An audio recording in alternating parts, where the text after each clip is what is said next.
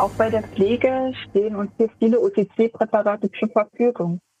Ich selber empfehle am liebsten die Wirkstoffe Vitamin A oder Dexpanthenol. Vitamin A ist für die Neubildung von Schleimhautzellen sehr von Bedeutung. Dexpanthenol versorgt die Nasenschleimhaut mit Feuchtigkeit, um dadurch einen schnelleren Heilungsprozess zu erzielen. Heute ist wieder Mittwoch und damit Podcastzeit bei das PTA Magazin. Hallo und herzlich willkommen zum PTA Funk, dem Podcast für PTA und alle, die uns zuhören möchten. Mein Name ist Julia Pflegel und ich bin die Chefredakteurin des Magazins. Es ist Herbst und die Nasen sind zu. Das nervt total. Abhilfe verschaffen verschiedene Nasalia aus der Apotheke. Aber welcher Wirkstoff ist wann sinnvoll? Mein Kollege und Online-Redakteur Christoph Niekamp hat bei PTA Wanda Scharf aus Neubrandenburg nachgefragt.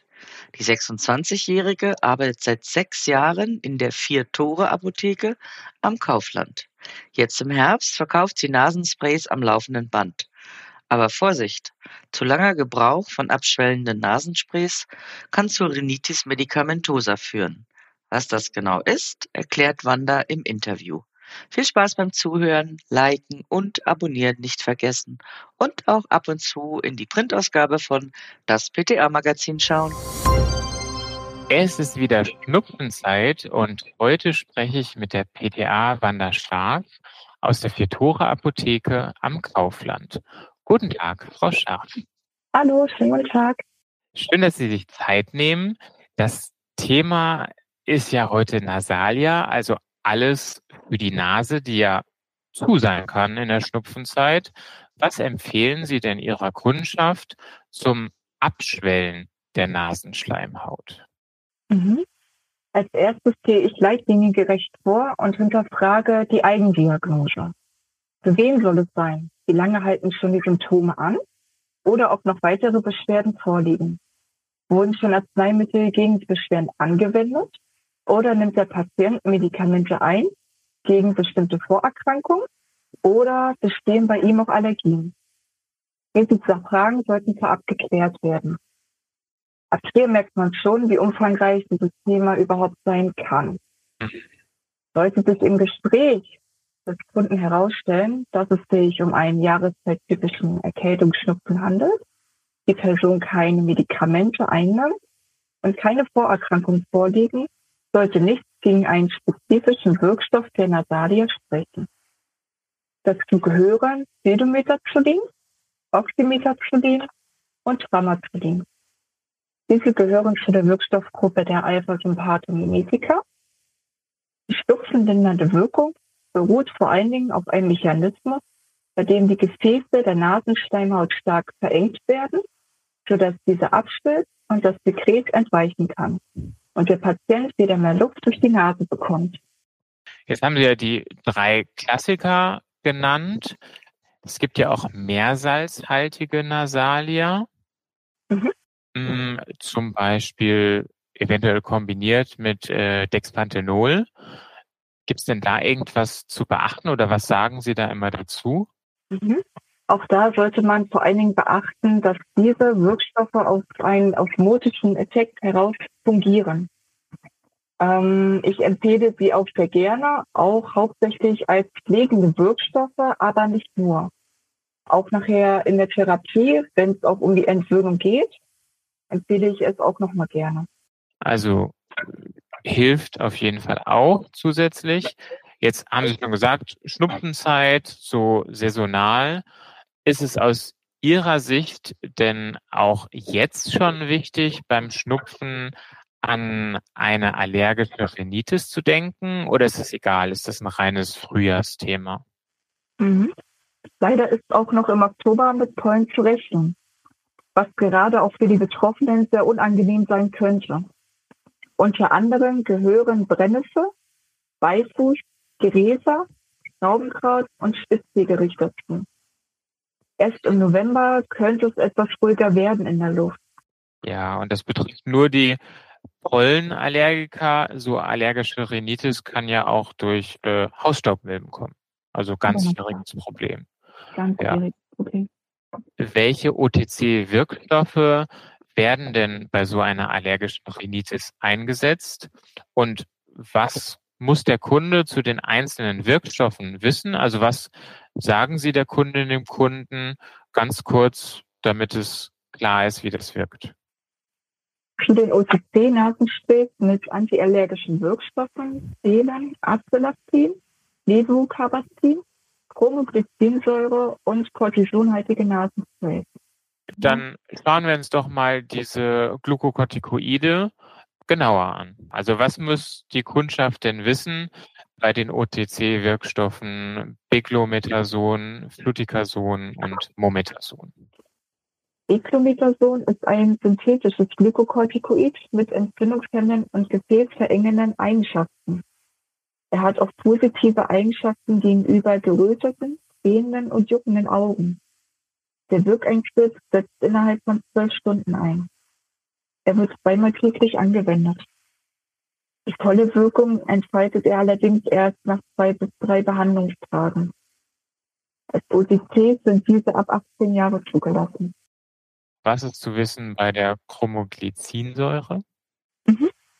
Es ist ein Mastzellen, ein Mastzellenstabilisator, der die Freisetzung von Histamin und anderen Entzündungsmediatoren aus der Mastzellen vermutlich durch die Hemmung des Calcium-Einstroms in den Mastzellen verhindert. Allerdings wirkt Chromoglycinsäure nicht im Akutfall. Dieser dient zur Vorbeugung von Allergiesymptomen. Bei manchen Patienten kann es also am Anfang der Behandlung sinnvoll sein, eine zusätzliche Gabe von einem abschwellenden Nasenspray zu empfehlen oder die zusätzliche Einnahme eines Antihistaminikums.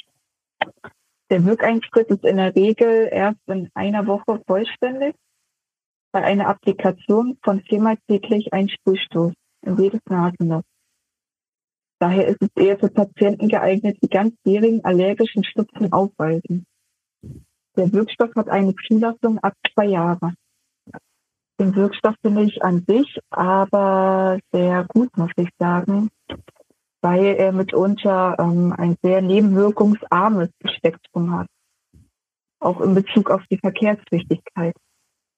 Der Wirkstoff Acelastin mindert die Bindung von Histamin an den zugehörigen H1-Rezeptoren. Es gehört zu dem Antihistaminikum der zweiten Generation. Dadurch wird die allergiefördernde Wirkung des Botenstoffs abgeschwächt. Der Wirkeintritt erfolgt innerhalb von 15 Minuten und hält für etwa 24 Stunden an. Er wird zweimal täglich appliziert und der Wirkstoff ist zugelassen ab sechs Jahre. Der Wirkstoff wirkt allerdings ein wenig sedierend. Es könnte also zu einer Beeinträchtigung kommen, was das Fahrvermögen angeht oder das Bedienen von Maschinen. Ja. Dann habe ich den Wirkstoff Levocarbazin. Der Wirkstoff besetzt als H1-Antihistaminikum H1-Rezeptoren und wirkt somit analgetisch. Es ist ein Antihistaminikum der zweiten Generation. Der Wirkeintritt setzt innerhalb von 10 bis 15 Minuten ein und hält 24 Stunden vor, wenn zweimal täglich zwei Sprühstöße appliziert werden. Der Wirkstoff hat eine Zulassung ab einem Jahr nasal. Die Fahrtüchtigkeit kann leider auch wie bei Acelastin beeinträchtigt werden. Also wenn es schnell gehen muss, Acelastin oder Levocarbastin. Genau. Das kann man sich so merken. Und jetzt äh, sind ja manche so ein bisschen ungeübt. Wie werden Nasensprays denn richtig angewendet? Wie erklären Sie das der Kundschaft? Mhm. Ein sehr guter Hinweis könnte nochmal sein, viele Patienten sagen zu mir, ja, so schwer ist es nicht. Hm, naja, damit das Nasenspray sehr gut wirken kann, empfehle ich immer vorher die Nase zu putzen, anschließend die Hände bitte waschen. Das Nasenspray gut schütteln und die Schutzkappe entfernen. Dies gilt auch, wenn ein Nasenspray länger nicht benutzt wurde. Vorher sollte ein Sprühstoß in die Luft appliziert werden, um die Funktionsfähigkeit zu testen. Vor der Anwendung des Nasensprays den Kopf bitte nach vorne und leicht seitlich neigen. Am besten für die Dosierung macht sich das über Kreuzsprühen. Also wichtig ist das über Kreuzsprühen gegen die Nasenscheidewand. Wie funktioniert das genau, Frau Scharf? Mhm. Mit der rechten Hand sollte das Nasenspray gehalten werden und am besten in das linke Nasenloch appliziert werden. Dasselbe macht man dann nochmal im Wechsel. Gibt es denn einen Unterschied zwischen Präparaten gegen ganz banalen Schnupfen und Präparate bei allergischer Rhinitis? Mhm. Man muss dazu sagen, dass bei banalen Schnupfenpräparaten würden ähm, bei allergisch bedingten Schnupfen würden sie leider nicht helfen. Denn diese lassen sich zwar bei einer Erkältung, lassen sie zwar die Schleimhäute abstellen, bei allergisch bedingten Schnupfen wirken sie aber nicht. Sie könnten außerdem die Schleimhäute austrocknen und zu einer Gewöhnung führen, zu einer sogenannten Rhinitis medicamentosa, auch als Arzneimittel Rhinitis oder Rebound-Verstopfung bekannt. Dies ist eine sehr schwere Verstopfung der Nase, die durch eine Überbeanspruchung von Abschwellen Nasensprays und Tropfen verursacht wird. Jetzt haben Sie schon ein bisschen auch die Abhängigkeit angesprochen. Was für Tipps geben Sie denn Betroffenen, etwas dagegen zu tun? Mhm. Wir haben schon einige Patienten bei uns gehabt oder haben sie auch immer noch, die entweder ein regelmäßiges Kaufverhalten an den Tag legen oder wo auf Frage hin der Patient fünf Packungen erwerben möchte, dass diese für ihn alleine sind und nicht für die Familie. Hm. Ich sag mal so, wir erläutern immer in den Gesprächen und weisen nochmal auf die Risiken und Nebenwirkungen vor allen Dingen hin. Dass der regelmäßige Konsum nicht besonders gut oder sogar sehr schädlich für die Patienten ist. Ähm, meistens erfolgt dann auch eine Einsichtigkeit, muss ich dazu sagen weil die Patienten ein gewisses Verständnis dafür entwickeln, was auch eine gesunde Nasenschleimhaut ausmacht und wie wichtig sie vor allen Dingen ist. Gerade auch zum Vorbeugen von Infektionserregern. Und ähm, nachdem diese Einsicht erfolgt ist, finden wir immer gemeinsam einen Weg. Und wie könnte dieser Weg aussehen? Also wenn jetzt schon jemand bemerkt, oh Gott, ich bin ja wirklich abhängig. Ein Beispiel könnte das Verwenden sein von Cortison-Nasenspray aber eventuell auch das Runterdosieren wäre eine Lösung als Therapieansatz. Eventuell das 0,1 Nasenspray runterdosieren, dass dieses nur noch alle zwei Tage angewendet wird. Oder man verknüpft ein Nasenspray mit 0,0 Prozent Wirkstoffgehalt.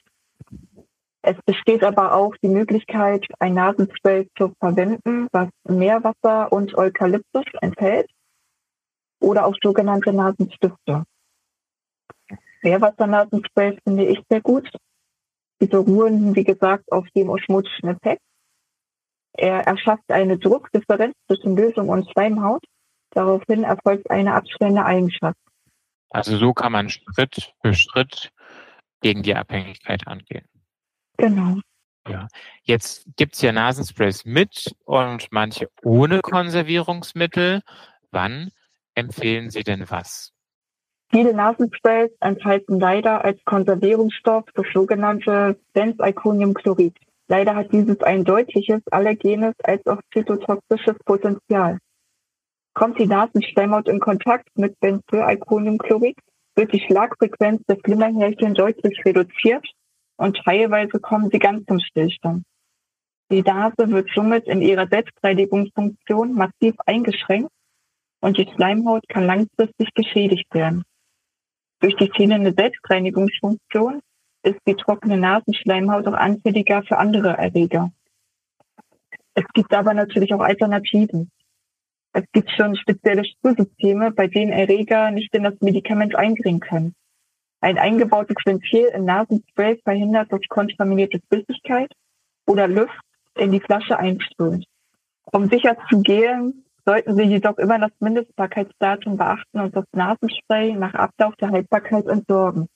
Egal ob Schnupfen oder allergische Rhinitis, trockene Nasenschleimhaut durch die Heizungsluft jetzt im Winter, haben Sie denn ganz kurz ein paar Pflegetipps für eine gereizte Nasenschleimhaut?